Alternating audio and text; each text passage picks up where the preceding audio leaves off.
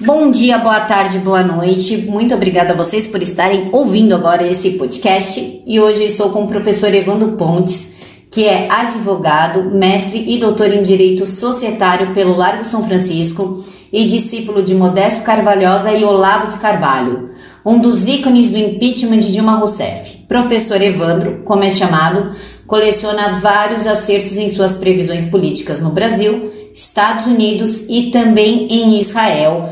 Já quero agradecer a Ana Paula Henkel pela introdução, é dela essa introdução no, estado, no, no Estadão. E já avisar o pessoal que a minutagem de cada pergunta do, do podcast estará na caixa de informações. Professor, muito obrigada por falar comigo de última hora. Camila, eu que agradeço. Estou à disposição. Vamos ver o que eu consigo ajudar aí o pessoal. Professor, a gente está nesse debate aí da lava-toga, se é lava-toga, se é impeachment, o, o, qual que é a melhor saída? Porque estão acusando o pessoal de ser contra, neste momento, contra a lava-toga, estão nos acusando de traidores, falando que nós não temos caráter, que estamos vendidos. Qual, qual que é a verdade? Por que, que a CPI da Lava Toga não é uma boa opção, caso o senhor considere que ela não é uma boa opção?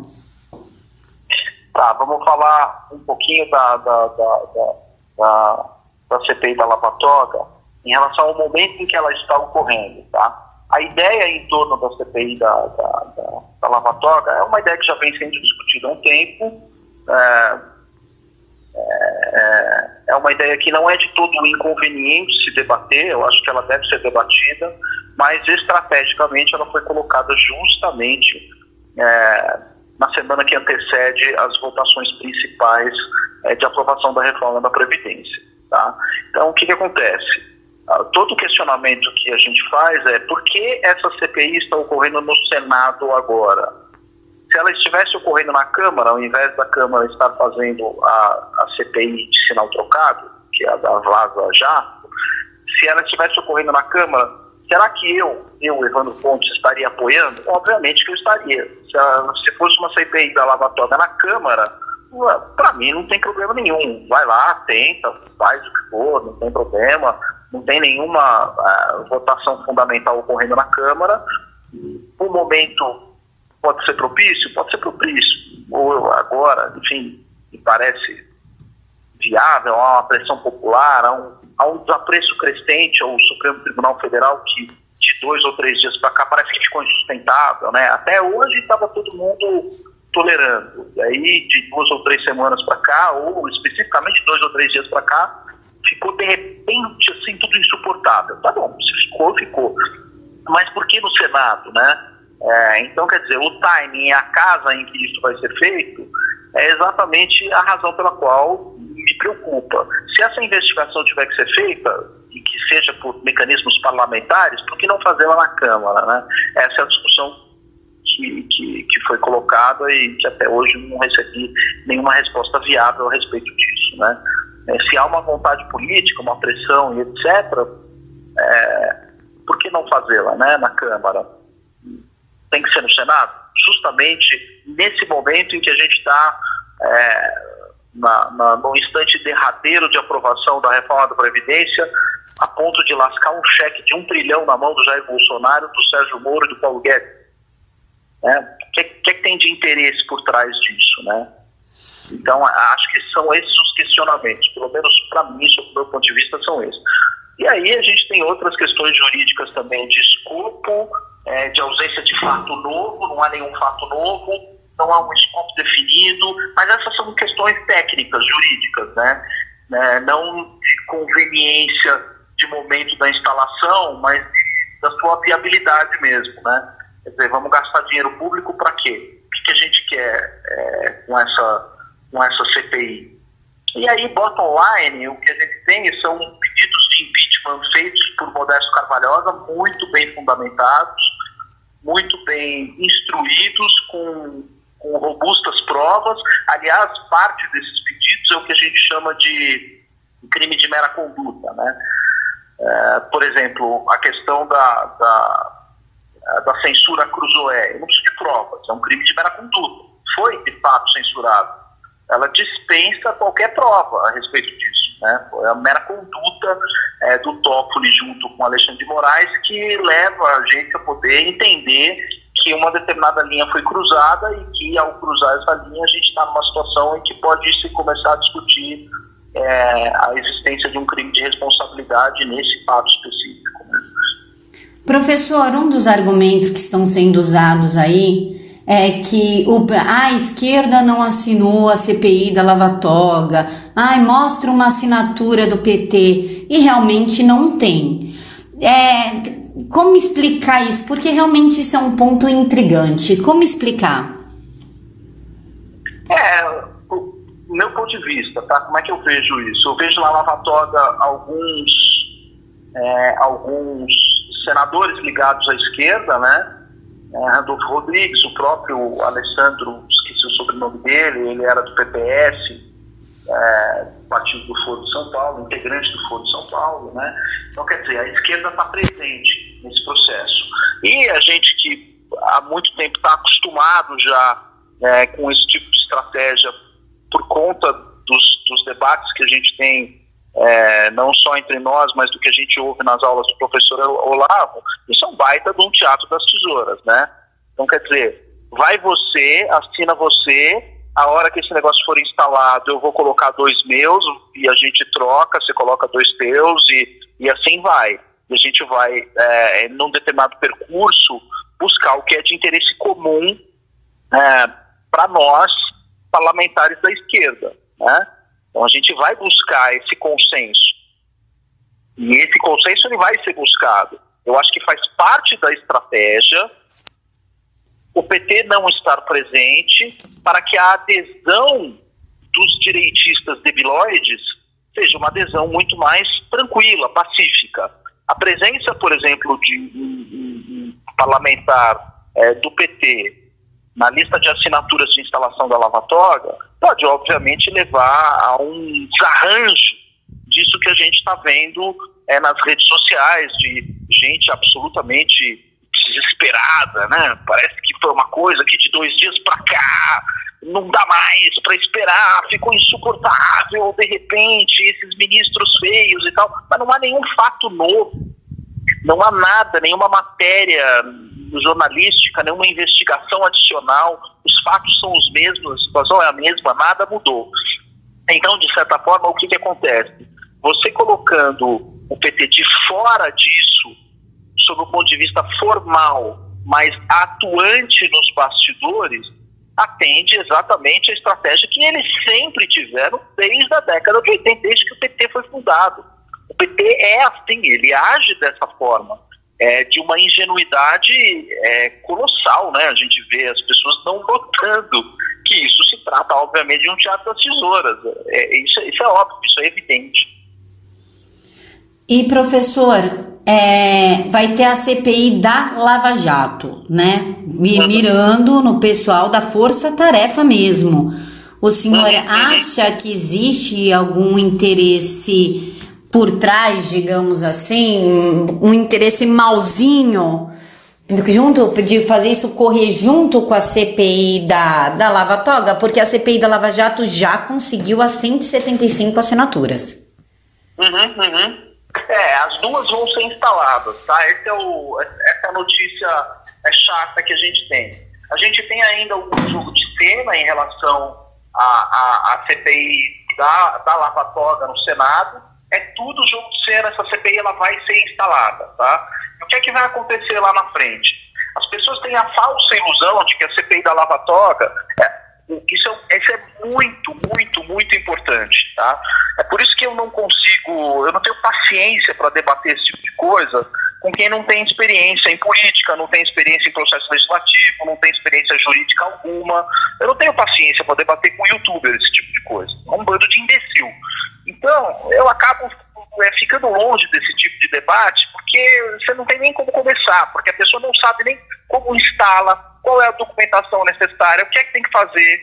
Então, vamos falar de, de, de como instala uma CPI, tá? Conseguidas as assinaturas, isso é levado para a mesa do Senado, a mesa do Senado vai ter que fazer a abertura da CPI por meio de um decreto legislativo, e nesse decreto legislativo ele tem que definir o escopo da CPI. O escopo não existe. O que existe é um wishful thinking. As pessoas estão achando em suas mentes, em seus devaneios, que o Senado irá investigar o STF ou dois ou três ministros que são é, do desapreço da população. As pessoas imaginam que o Senado irá investigar Dilma Mendes. Não é isso que ocorrerá. Isso não ocorrerá. O que vai ocorrer é a definição de qual escopo dessa CPI, que Lava Toga, digamos assim, é o nome comercial dela, para que você circule via hashtag, mas o nome oficial dela, no fim das contas, será outro. Será aberta uma CPI cujo escopo dessa CPI ele é discutido com a mesa do Senado. Davi Alcolumbre mais dois ou três senadores vão costurar nos bastidores qual será o escopo. O escopo não será um escopo fechado, específico, amplo. A CPI da Lava Toga será terá por foco o judiciário como um todo, tá?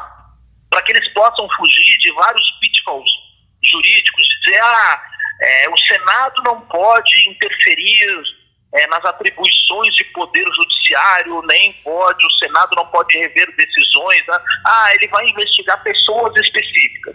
Mas para que possa ter amplitude, será uma CPI, a CPI da Lava Toga será uma CPI é, de investigação de membros do Judiciário, não do STF. Eles não fecharão no STF. Tá?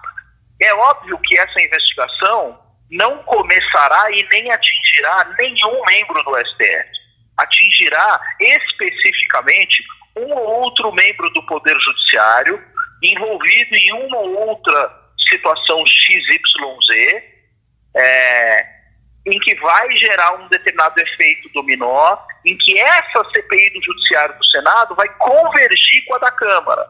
Lá na frente, daqui três, quatro, seis meses, isso vai virar uma CPI mista. Eles vão fundir os trabalhos dessas duas CPIs em torno de um mesmo projeto de abafa e destruição completa da Lava Jato. Por que isso? Isso eu tenho falado há meses, Camila, eu tenho falado há meses. Por que a Lava Jato parou? A Lava Jato parou porque ela chegou num ponto de inflexão. Qual é esse ponto de inflexão?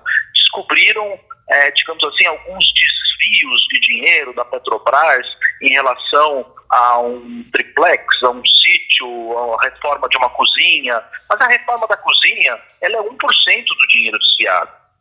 É óbvio que o dinheiro desviado, ele tem um destino determinado pelo Foro de São Paulo. Então, a única forma da Lava Jato sobreviver é avançando para o Foro de São Paulo. Não tem outra alternativa, não tem outro jeito. Para que a Lava Jato sobreviva, ela tem que ampliar o seu escopo. Isso não está ocorrendo, é por isso que ela está morrendo.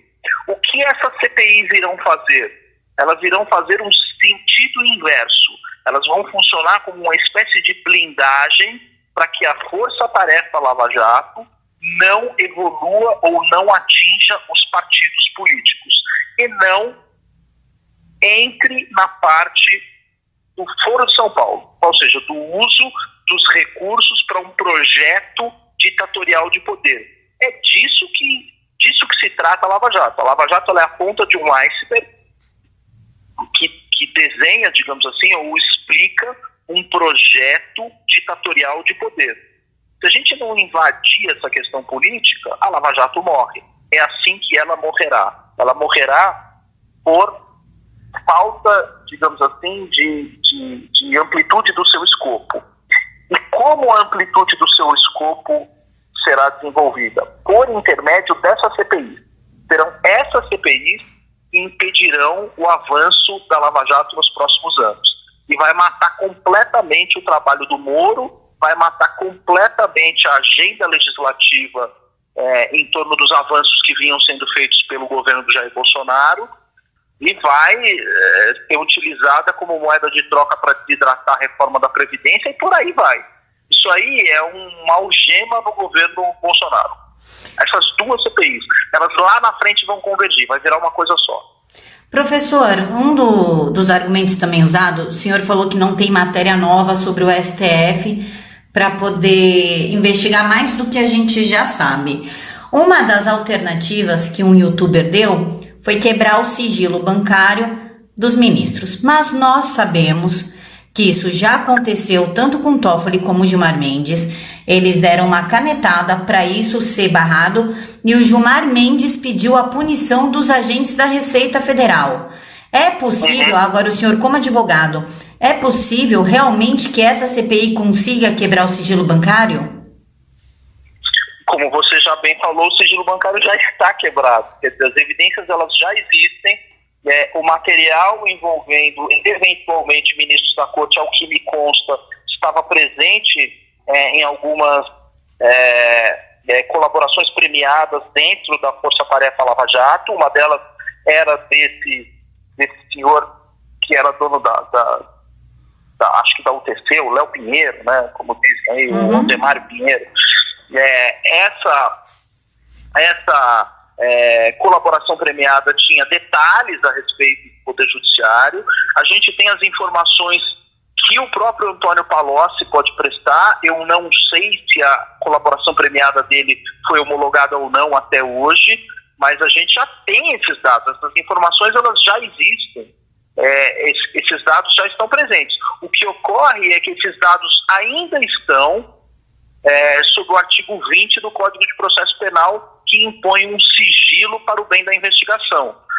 É, um outro dado que eu levantei na entrevista é, com a Ana Paula Henkel, que você é, é, é, citou agora, é, é exatamente a postura do Ministério Público Federal e da Força Tarefa em relação ao sigilo dessas informações, né? Para mim, eu acho que, do ponto de vista não só de cidadão, mas como estratégia jurídica, esses sigilos já deveriam ter sido levantados há muito tempo. Né? É, isso deveria ter sido colocado é, é, à disposição da imprensa, à disposição de outras é, de outros veículos para que as pessoas pudessem tomar conhecimento do que é que foi discutido, das provas que foram colhidas e a razão pela qual é, essas provas que foram colhidas até agora não geraram nenhum tipo de denúncia, processo penal, seja por é, uma ineficiência na gestão da Raquel Dodge, seja por alguma estratégia do Rodrigo Janot, que deixou de fazer alguma coisa ah, para fazer outras. Então, essas questões todas é, de, de, de temas que já foram objeto de quebra de sigilo e que agora é, sofreram algum tipo de arquivamento, é, apagamento, eliminação dos detalhes, é, já poderiam ter vindo à tona. A sua pergunta, será que a CPI consegue, digamos assim, recuperar essas informações? É, não, eu, eu, não saberia te responder. Poderes ela pode ter para fazer isso, né? Agora, não sei se ela consegue recuperar uma informação que já foi arquivada pela Justiça. Porque se a Justiça arquiva, isso é exercício do Poder Jurisdicional. Portanto, está dentro da atribuição do Poder Judiciário. Né? Agora, desarquivar algo que o Judiciário arquivou, ainda que seja algo contra os próprios ministros, é, será que a CPI pode, de certa forma, entrar no mérito dessa decisão? Se esse assunto que a própria Justiça estabeleceu sigilo Pode uma CPI dizer não, eu vou entrar no mérito dessa decisão e quebrar esse sigilo? Ou eu vou entrar no mérito dessa decisão e vou desarquivar esse material? Porque o material ele foi arquivado mediante o exercício do poder jurisdicional. Quer dizer, uma decisão é uma atribuição exclusiva do Poder Judiciário. E a gente cai naquele artigo é, que eu vi, o recorte que eu fiz, né? Fui eu que tirei a foto lá do, do artigo 146 da, da, do, do do, do regimento interno do Senado, que já está rodando aí, já vi até em, em tweet de gente grande. Eu recebi no, em vários grupos, né? Eu falei, ah, a foto que eu tirei aqui, estou recebendo agora em grupo de WhatsApp e tal. E que é exatamente o que a gente está discutindo. Será que a CPI vai ter esse poder? Olha, há muitas controvérsias. Assim, na prática, quando a gente começa a descer no detalhe e imaginar, tá bom, vamos ver na prática como isso vai ser feito. Como é que isso é feito? Tem que ser aberto um ofício, mandado para quem, quem assina, quem tem esse poder. Posso pedir? Eu vou pedir para a Receita? A Receita vai mandar? Não vai? Como é que isso vai ser feito? Quando você entra nesse detalhe, aí o youtuber desaparece, né? Porque o que ele tem é aquele wishful thinking, aquela coisa, aquele ímpeto, vamos caçar bandidos e etc. Mas na hora de implementar, Como é que a gente faz, né? Aí todo mundo foge da raia. E quem é que é, são os experts em implementar essas coisas? É a esquerda. É a esquerda que domina o aparato burocrático, né? E assim, esse aparato burocrático que eu, que eu conheço e estou comunicando, eu já estou adiantando para os nossos amigos bem intencionados da direita, não ocorrerá. Porque esse aparato burocrático é 100% dominado pela esquerda. Tem um artigo meu no Renova Mídia, exatamente sobre isso. Eu falo, a direita não sabe legislar. A gente não conhece o aparato burocrático. É, as, as, as, questões de corredor, de como é que você faz uh, para se utilizar de uma CPI com fins investigatórios. As pessoas não sabem como é que funciona. Professor, o senhor chegou num ponto que eu acho que interessa muita gente e a mim também.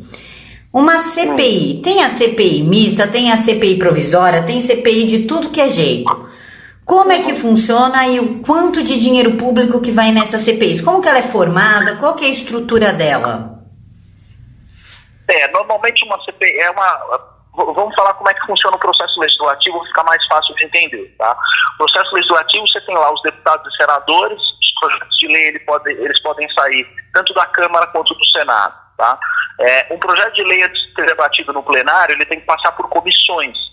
A primeira comissão pela qual ele passa é a chamada Comissão de Constituição e Justiça.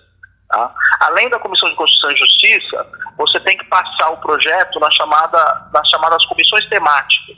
Então, por exemplo, se você quiser fazer um projeto sobre casamento gay, você tem que primeiro passar pela Comissão de, de Comissão de Constituição e Justiça, depois tem uma comissão temática lá, que é de direitos de cidadania, LGBT e etc. Tem que passar por essa comissão, um projeto dessa natureza. Tá? Então você debate nas comissões. Depois de debatido nas comissões, que não têm poder vinculativo, elas podem, inclusive, até indicar para um arquivamento e etc. Esse projeto vai para a mesa é, da Câmara, que joga para o plenário, e do plenário você tem a votação. Então, você percebe como ah, o processo legislativo é indissociável das chamadas comissões.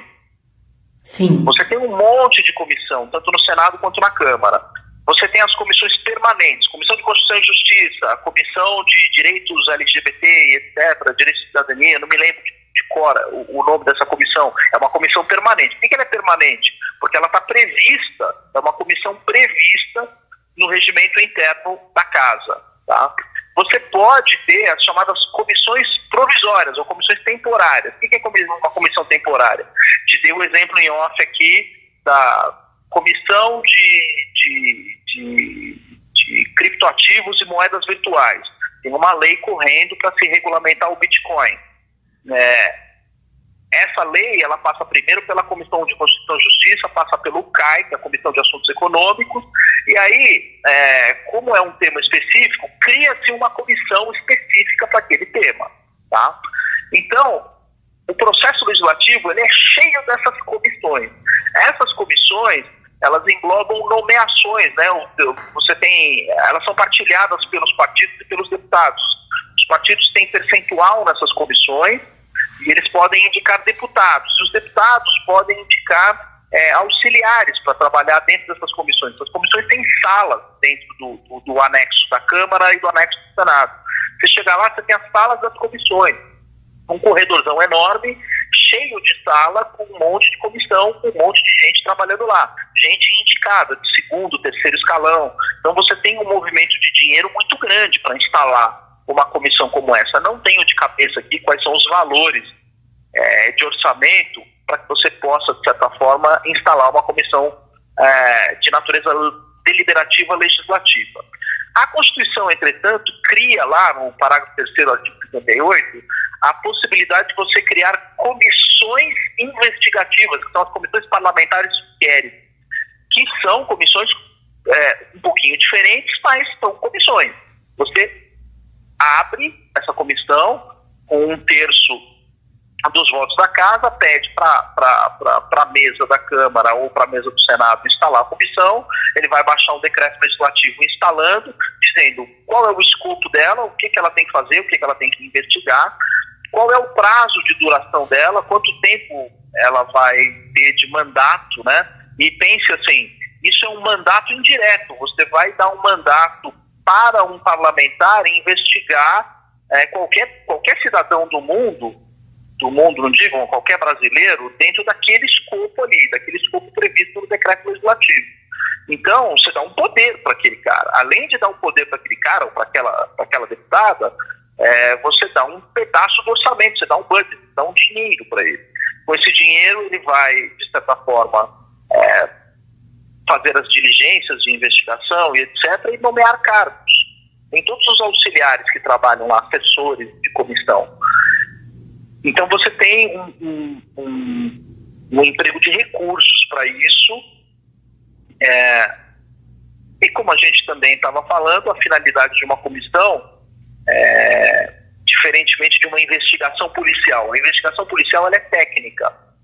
A comissão parlamentar de inquérito, não, ela não é técnica. Por mais que as pessoas venham falando e falando muita, muita, muita besteira a respeito disso, é gente que nunca pisou numa sala de comissão, é gente que nunca esteve numa sessão extraordinária de CPI, ouvindo depoimentos, não sabe como é que funciona, não sabe é, a diferença entre um inquérito policial, é, uma audiência judicial e uma comissão parlamentar de inquérito.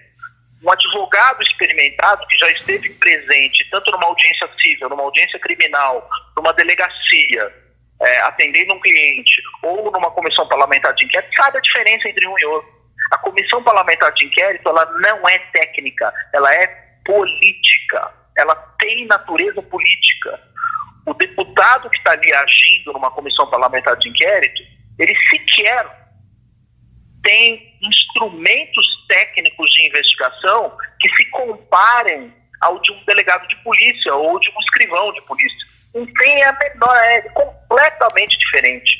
Então a CPI ela tem uma finalidade política. Uma vez instalado, você passa o mandato para determinados deputados que vão fazer esse tipo de investigação mas a investigação com objetivo, finalidade, escopo político. É político, é de natureza política.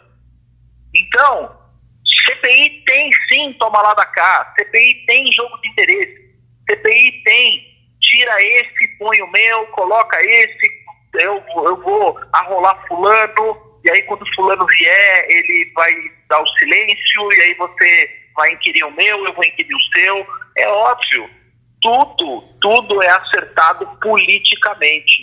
Não tem nenhum viés técnico de, como a gente chama no direito, busca da verdade real. Não tem, isso aí não tem, isso é no processo penal.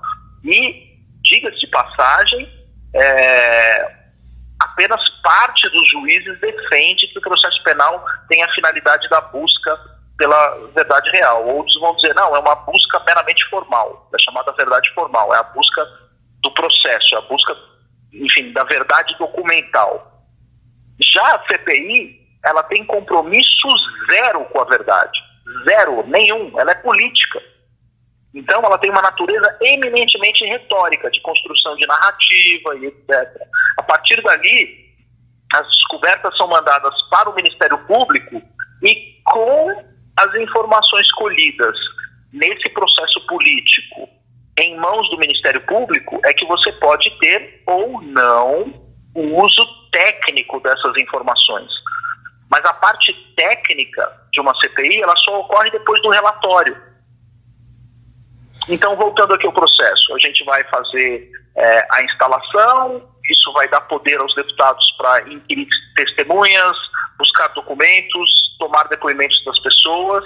Ao final, toda essa documentação ela é reunida num negócio chamado relatório da CPI. Toda a comissão elabora um relatório. Então, por exemplo, a reforma da Previdência. Você teve o um relatório lá é, da Comissão de Constituição e Justiça. Também tem a comissão do CAI, a CAI, é Comissão de Assuntos Econômicos. Você tem um relator para aquele projeto e ele faz um relatório. A mesma coisa a CPI. Tem um relator, ele faz um relatório. Ele vai descrever que é que foram os trabalhos, quem foi ouvido, o que é que foi achado e etc., o que disse um, o que disse outro, e ele vai fazer uma recomendação. Ah, recomendo que esse seja denunciado, que esse seja caçado, que esse seja impeachado, que esse isso, que é. Né? Não sofre nenhum tipo de, de deliberação específica o, o, o, relatório. O relatório ele tem uma deliberação de ser aprovado ou não aprovado. Uma vez aprovado esse relatório, se tiver recomendação de remessa daquele material para o Ministério Público, é só a partir dali que você vai ter um processo essencialmente técnico. Então é uma completa ilusão, uma completa fantasia de que esse processo será técnico, de descoberta da verdade. Etc. Não vai, ele é um processo político, eminentemente político. E com, com acertos também, né? Professor, então falar como o Felipe Moura Brasil alega e até o Diego Rox, é, não tem esquerda na Lava Toga. Então isso é uma falácia. Seja falado de uma forma sem saber, arrisco a, a dizer de uma forma ignorante, levando a palavra ignorante pela falta de conhecimento, seja uhum. como uma forma de manipular a população, que é o caso do Felipe Moura Brasil, porque ele entende muito bem como é que funciona esses trâmites. Então, essa história de falar, ah, não tem PT, não tem PSOL, não tem ninguém da esquerda por trás, é uma falácia. É, e, e, em relação ao Felipe, eu, eu gosto de colocar sempre o indúbio pro réu, tá? Então, assim, eu não quero é, duvidar da lisura do jornalista e achar que, de certa forma, ele está é, fazendo uma interpretação é, em, em, favor de uma narrativa que lhe favoreça e etc. Eu prefiro acreditar que é, não é isso e eu prefiro acreditar, sendo o Felipe Moura Brasil um dos, né, dos, dos, mais eminentes alunos do Olavo de Carvalho, como a gente estava falando em off, até um tempo atrás a gente via bastante né, o Felipe Moura Brasil no, no, no chat do, do, do, do COF, né? Ele é um cara muito presente, muito atuante. Para mim, um dos olavistas mais fundamentais. Tem o Felipe Moura Brasil, talvez Olavo é, não teria a popularidade que o Olavo tem hoje por conta da obra que o Felipe Moura Brasil organizou para o professor Olavo. Então, acho que tudo isso são credenciais, né? A associação do Felipe Moura Brasil com o Olavo de Carvalho, que é inegável, é, dá ao Felipe Moura Brasil é, uma credibilidade que, que as pessoas vêm questionando ultimamente. Não, o Felipe Moura Brasil ele é olavista, sim, ele é um entusiasta de Olavo de Carvalho, assiste COF e por isso ele é, é, é, uma pessoa da qual eu não tenho o menor direito de desconfiar da lisura dele. E tenho visto as postagens, as posturas, e colocaria é, essas posturas do Felipe Moura Brasil em relação ao entusiasmo que ele demonstra em face da CPI, é um entusiasmo é, é, decorrente de, de uma reflexão curta. Tá? Então, eu não vejo o Felipe Moura Brasil com todos os elementos para chegar na conclusão que nós estamos chegando juntos aqui nesse bate-papo. Eventualmente, se é, fosse dada a oportunidade a ele de ter esses elementos dos quais eu acredito que ele desconhece, por exemplo, assim, detalhes a gente está falando de detalhes burocráticos de como é que funciona uma CPI. Eu duvido que ele saiba. Isso, isso é uma coisa muito específica. Até o professor Olavo é, desconhece. Então, são é, é coisa de quem já foi muito lá para Brasília, enfim, já advogou, já, é, é, já, já defendeu o interesse de cliente, etc., e sabe dos detalhes e, inclusive, como é que funciona a estratégia processual de uma CPI. Né? Então, quando você se envolve com o detalhe burocrático disso, do qual o Felipe está distante, ele está distante é, é, você acaba tendo esse tipo de resultado, né? Como foi, por exemplo, a postura do Felipe, a postura do Nando Moura, que se flexibilizou depois que ele viu o vídeo do Olavo, né? Ele deu uma flexibilizada na postura dele e tal. É, eu reputo toda essa euforia em relação à CPI de uma euforia típica de quem desconhece o, o trâmite burocrático e não só o trâmite burocrático, mas toda a estrutura do estamento burocrático que se utiliza desse instrumento é, como forma de manutenção do poder. Né? Então, a CPI é um instrumento de manutenção do poder do establishment. O establishment nunca usou uma CPI para derrubar quem quer que fosse. Nunca. O establishment usa a CPI para se manter no poder. É óbvio. Isso sempre é histórico. É óbvio. E esse tipo de coisa são características que você acaba aprendendo ao longo do tempo. Né? Você precisa de 20 anos, 30 anos é, trabalhando com esse tipo de processo para entender é, o que, que, é uma CPI, como é que ela funciona, o detalhe, a questão burocrática, né, as comissões parlamentares de modo geral, como é que funciona o processo legislativo. Aí, é, quando surge alguma coisa como essa, a CPI da lavatória, etc., é muito mais fácil de você ligar os pontos, né? Para mim é, uma, é, é, instantâneo, é natural. Essa, essa ligação de pontos, para mim, é natural, é instantâneo. É, eu consigo ver o que é está acontecendo no plenário, na comissão, esse esse deputado que fala com esse senador, esse senador com esse, esse, isso, vai acontecer assim, precisa disso, o decreto legislativo tem que ter isso, o prazo é de seis meses ou um ano, pá, pá, pá, pá, pá. eu consigo enxergar. Eu não sei se o Felipe ou o Nando Moura, que são pessoas proeminentes da direita, são caras inteligentes, são pessoas profundamente ligadas ao Olavo, profundamente ligadas ao Olavo. É, não sei se essas pessoas tem esse conhecimento, digamos assim, burocrático, né? técnico burocrático, aquela coisa do, do resto do chão, do chão de fábrica, né? do chão de fábrica legislativo. Eu não sei se eles têm esse conhecimento, essa é a razão pela qual eu reputo é, esses, esses tweets ou essas manifestações que são quase, digamos assim, é, semelhantes. Sabe o que, que me lembra isso, Camila? É que assim, você é jovem, você não, ah, lembra mim, mas com certeza não lembra você. Mas lembra aquele discurso do Collor do caçador de Marajá. É, eu estou vendo isso na, na, na, boca do Felipe Moura, na boca do, do, do Felipe Moura Brasil, do, do Nando. Eu estou vendo o mesmo discurso que o Collor fazia de caçador de Marajás, eles estão agora, somos caçador, somos caçadores de ministros do Supremo. Estou vendo isso nesse discurso. E acho legítimo, né? Porque a nossa paciência já está no talo, né? O Supremo já estourou a nossa paciência. Agora, como fazer? Esse é, esse é o ponto. Até hoje ninguém respondeu. CPI não é um como fazer que me parece adequado. Né? É, há várias propostas de como fazer correndo em paralelo, é, das quais ninguém dá a menor bola, ninguém dá a menor atenção para isso. Você tem que sentar, estudar, criar estratégias de médio e longo prazo. Aí é difícil, né? Aí, aí nego não quer sentar e estudar, que é alguma coisa que resolva nos próximos dias. E sabe o que é pior? CPI tem prazo de seis meses, um ano, não vai resolver. Vai instalar amanhã ou depois, esse negócio vai se arrastar por um ano. Pode ser que dê alguma coisa, pode ser que não dê em nada, mas enfim, é um processo longo, demorado, é, com, com idas e vindas. Professor. Isso não, Oi. Tirando a CPI da Lava Toga, que a gente já viu que não é uma opção, até por conta que vai beijar lá na frente a CPI da Lava Jato e vai prejudicar o pessoal da, da Força Tarefa Lava Jato, a gente tem aquela PL 4752, se não me engano, o número dela, de 2016. Uhum. A gente tem o fim da PEC da Bengala. E por último, uhum. tem o impeachment, que inclusive o Modesto Carvalhosa que está encabeçando isso. Uhum, uhum. Dessas três opções, qual que seria a melhor, a mais efetiva, a mais rápida e com menos gasto de dinheiro público? A pior é a, é a, é a derrubada da PEC da Bengala, na minha opinião, é uma ideia ruim, né, dessas três, a ideia ruim, a melhor delas é Tá?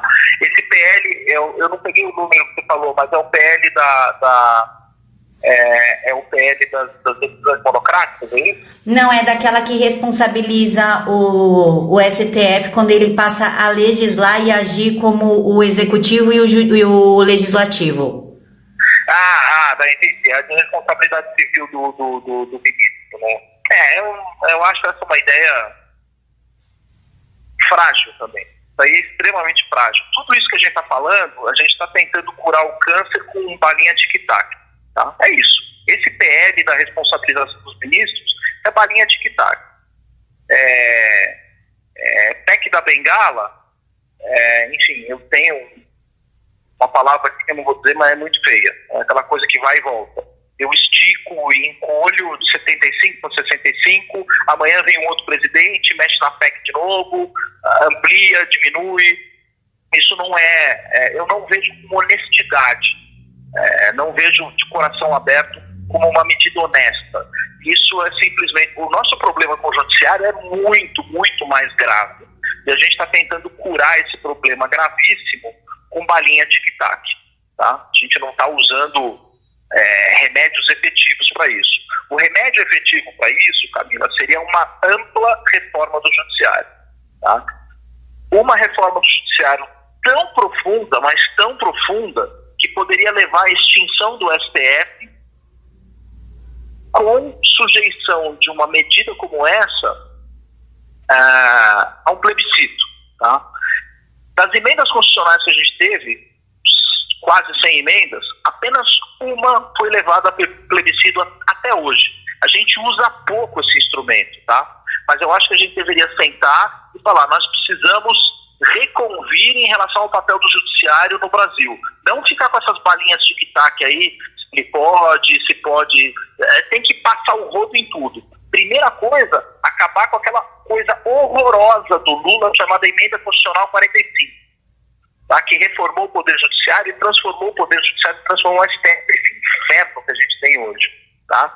Então, eu acho que é a partir daí que a gente deveria é, tratar desse problema, que é um problema cancerígeno, grave, no sistema brasileiro. Mas eu faria isso como uma medida para se discutir a partir de 2020, tão logo a reforma previdenciária tivesse resolvido.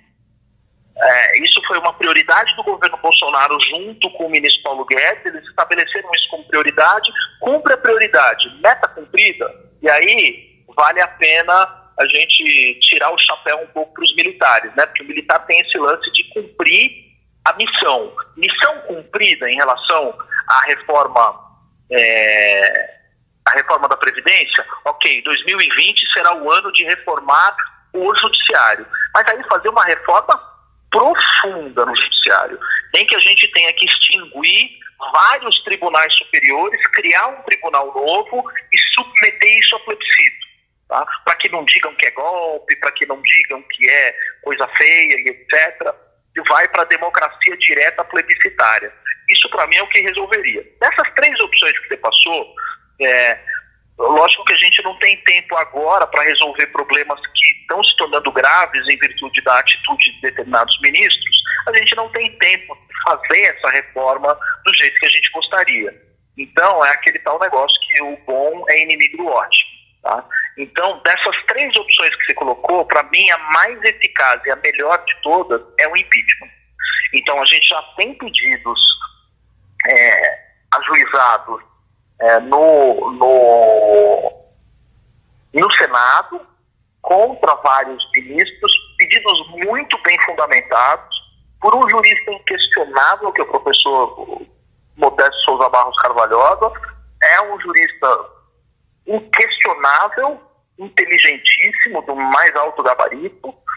Quer dizer, ele é um cara bem é, qualificado, fez ótimos é, é, trabalhos em relação a isso e muito cá entre nós, né, Camila? A gente já derrubou dois presidentes.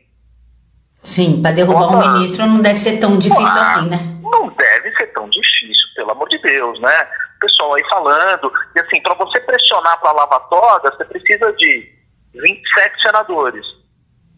Cara, para começar o processo de impeachment, eu preciso pressionar um senador. Só um. Eu preciso tornar a vida do Alcolumbre um inferno. Ele precisa ser muito pressionado.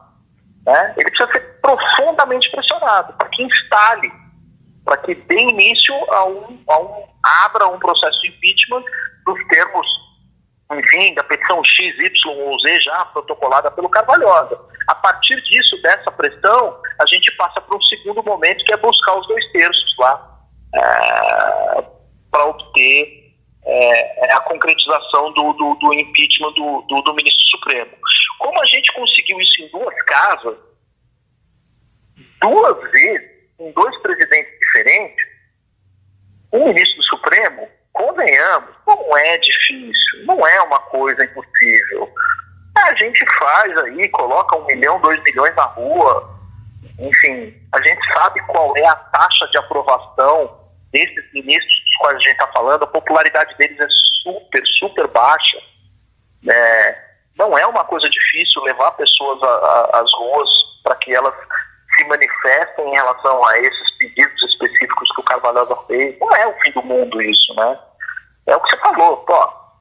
Se derrubar dois presidentes, a gente já está escolado com isso, o ministro Supremo não é, não é uma coisa difícil. A gente consegue, com pressão popular, com pressão no ponto certo, no momento certo, é, desenvolver é, o clima político necessário para que isso aconteça no curto prazo. Né? Para a gente resolver uma questão como essa, a gente está em setembro, não dá mais tempo de resolver isso até o fim do ano.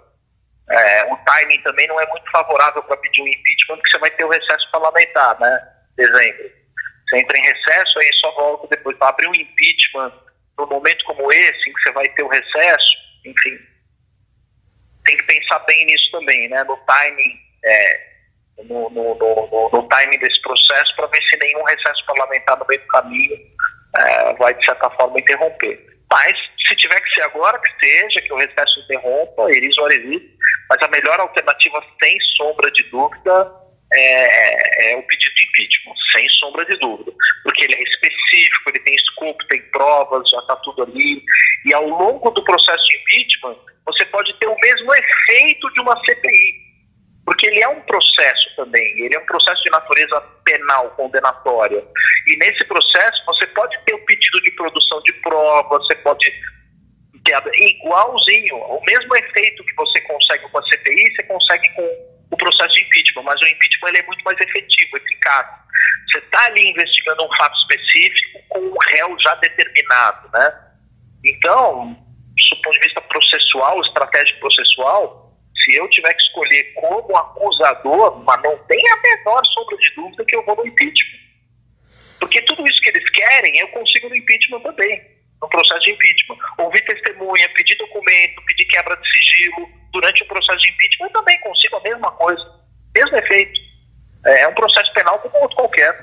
Né? Não é como outro qualquer. Ele tem, ele tem um, um rito específico previsto na lei de impeachment, mas todas essas medidas elas podem ser possíveis de, de, de serem obtidas ao longo desse processo.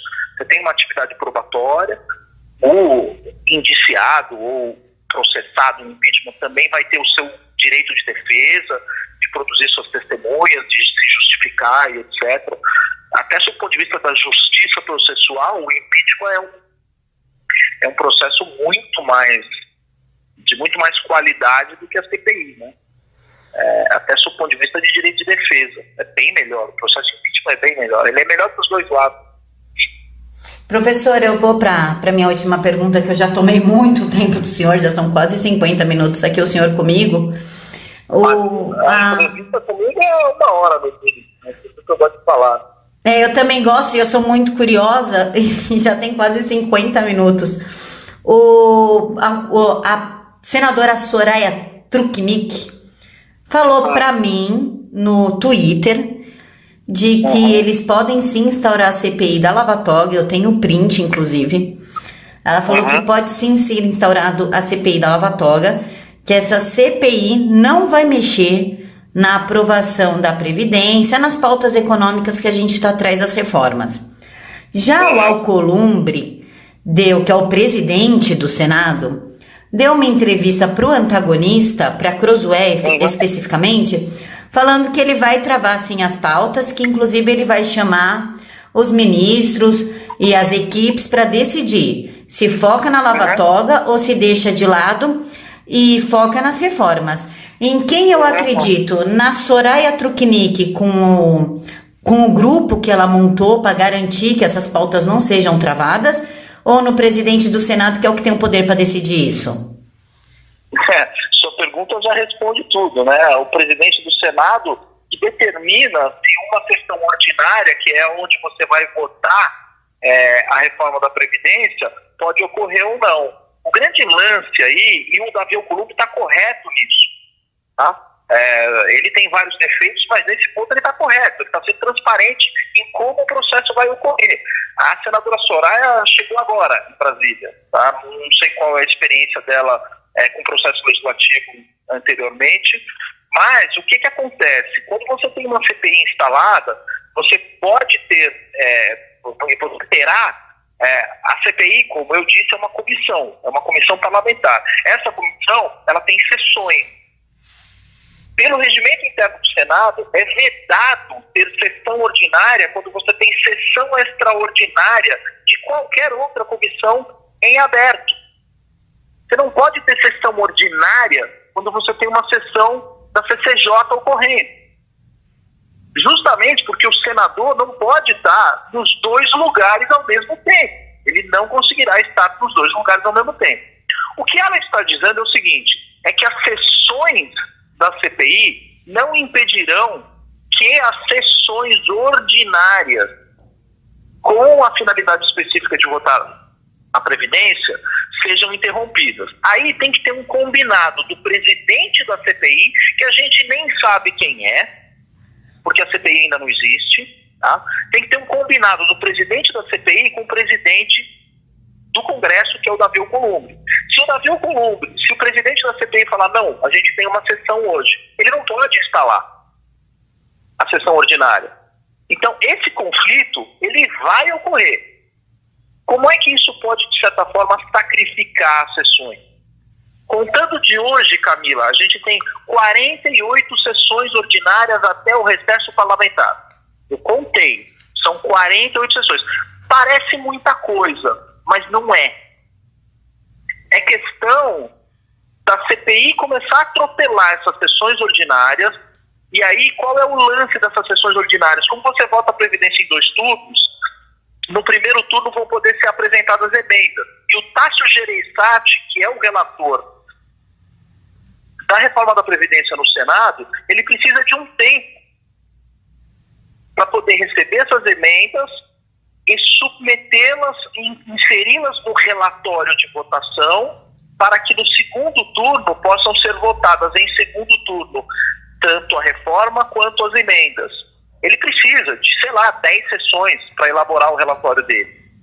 Para mim, é absolutamente óbvio que, sendo instalada essa CPI amanhã, 48 sessões é muito, muito, muito apertado para se votar a reforma da Previdência em dois turnos no Senado.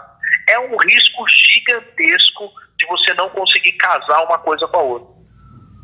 Então, professor, colocando como se colocando como se fosse verdade, tá? Eu sei que não é porque eu conheço o Flávio, mas dizem que, o Flávio ligou para os senadores e falou assim: Meu, você tá querendo F, eu não vou falar o palavrão, tá? Mas você tá querendo F o governo? Então, querendo ou não, ele está falando a verdade, né? Porque isso daí vai acabar F o governo, né? Partindo do pressuposto que a, a premissa dele é essa, é, imaginando que essa conversa tenha ocorrido nesses termos e que a preocupação dele em relação ao governo, faz sentido sim é, essa preocupação. Porque o que, que pode acontecer? Se a reforma da Previdência não entrar e não for votada neste ano legislativo e acontecer no Senado o que aconteceu com a Câmara, o que, que a Câmara fez? Você lembra o que a Câmara fez? Ao invés de votar os dois turnos antes do recesso, a Câmara votou o primeiro turno antes do recesso, deixou o recesso ocorrer para votar o segundo turno depois do recesso. Sim. Então, a Câmara comeu um baita tempo de processo legislativo da reforma. Se o Senado jogar na mesma técnica, ok, eu aprovo no primeiro turno, na legislatura de 2019, até o apagar das luzes, joga o segundo turno para a legislatura de 2020, pronto. Eu não consigo aproveitar o, o efeito da reforma em 2020. Entendi. E aí o governo terá seríssimas, seríssimas consequências de natureza fiscal. E a gente vai ficar naquela situação de que o presidente vai ter que emitir, ou quebrar a regra de ouro, ou decretar moratória, ou porque a conta hoje, hoje, que dia é hoje? Deixa eu ver aqui. Hoje é dia 16 de setembro de 2019. Hoje a conta não está fechando. A gente já está numa situação fiscal delicadíssima. Qual é a vantagem de eu aproveitar a reforma fiscal, a reforma da Previdência ainda esse ano? Eu posso aproveitar o efeito fiscal dela já em 2020. Se eu jogar essa decisão para 2020, eu tenho minhas dúvidas. Eu não sei se eu consigo o efeito fiscal dela já dentro do orçamento de 2020. Então eu vou jogar o governo numa situação muito, muito, muito delicada. Muito delicada mesmo. Isso vai ter efeito no dólar, isso vai ter efeito na economia, isso vai ter efeito na fuga de capitais de investidores é, de longo prazo, de certa forma, vão retirar parte do seu capital, é, isso vai, certa forma, desequilibrar nossa economia, vai mexer na nossa taxa de emprego, sendo que a aprovação da, da reforma da Previdência as soon as possible vai gerar o um efeito contrário. Você vai ter uma queda tremenda de taxa de juros, o câmbio deve despencar, a economia deve decolar de uma maneira muito acelerada. Ao longo dos próximos meses já subsequentes à aprovação da reforma da Previdência. Então a gente vai ter, digamos assim, um grau de otimismo muito grande em relação ao Brasil. Muito cá entre nós, Camila. Você consegue ver algum senador daqueles 81 a fim de dar um cheque de um trilhão na mão do trio de ferro desse governo, Não. que é Moro, Guedes e Bolsonaro. Quem dos 81 senadores bate no peito e fala assim: eu estou disposto a dar esse cheque de um trilhão na mão de Jair Bolsonaro? Nenhum. Acho que o único é o Flávio. É, só, só sobra ele mesmo. Ele é o único que estaria disposto a dar esse cheque na mão do, do, do, do, do governo. Né? E é um cheque que vai ser utilizado por quem que vai utilizar isso? O próprio Moro no combate à corrupção, o Tarcísio, que vai asfaltar até a Lua, a Damares, o Mandetta na saúde, o Astro Pontes, que vai mandar até Pica Sonsa dar a volta na Lua. Enfim, Imagina a quantidade de projetos que a gente uh, pode ter com a entrada de capitais no Brasil decorrente uh, desse ajuste fiscal que a gente vai fazer na nossa economia. A gente vai dar uma destravada na economia tão grande que o governo vai entrar para a história. Alguém quer deixar Jair Bolsonaro entrar para a história? É disso que nós estamos falando. Tá? É disso que nós estamos falando. Então, eu não sei se a, a senadora Soraya está com um excesso de otimismo, e eventualmente ela pode estar tá vendo alguma coisa que eu não estou vendo. O que eu estou vendo é exatamente o que o Davi Alcolumbre está vendo. 48 sessões para resolver esse negócio, que podem não ser suficientes, haja vista que após a votação em primeiro turno, o relator ele vai precisar de pelo menos 10 sessões para fazer o relatório e jogar as emendas para o segundo turno, é, 48 sessões é apertado, é razoavelmente apertado. Bota uma CPI no meio desse caminho, em que as sessões extraordinárias da CPI esvaziam as sessões plenárias. É óbvio que o Davi Alcolumbre vai falar assim: enquanto tiver CPI, eu não vou chamar uma sessão plenária, porque vai estar esfriado o plenário, né? Os caras vão estar lá na CPI. Eu vou ter pelo menos 20, 20 e poucos senadores na CPI, tá discutindo lá as questões da CPI específicas. Então, ele, de maneira prudente, e será correto se ele fizer isso eu não posso levar uma, um assunto sério desse enquanto tem um outro assunto igualmente sério sendo discutido numa sala de comissão. Regimentalmente, ele não pode instalar um enquanto o outro estiver instalado. Agora, se ela confia, e isso vai ser azeitado de uma forma extremamente positiva, que os senadores irão trabalhar de segunda, de sexta, de sábado, se necessário, para a presidência, ela está vendo alguma coisa que eu não estou vendo. O que eu estou vendo é o que o Davi Alcolumbre relatou. Isso que eu estou vendo. Professor, muito obrigada. Já convido o senhor para voltar mais vezes, porque a entrevista foi maravilhosa, super esclarecedora.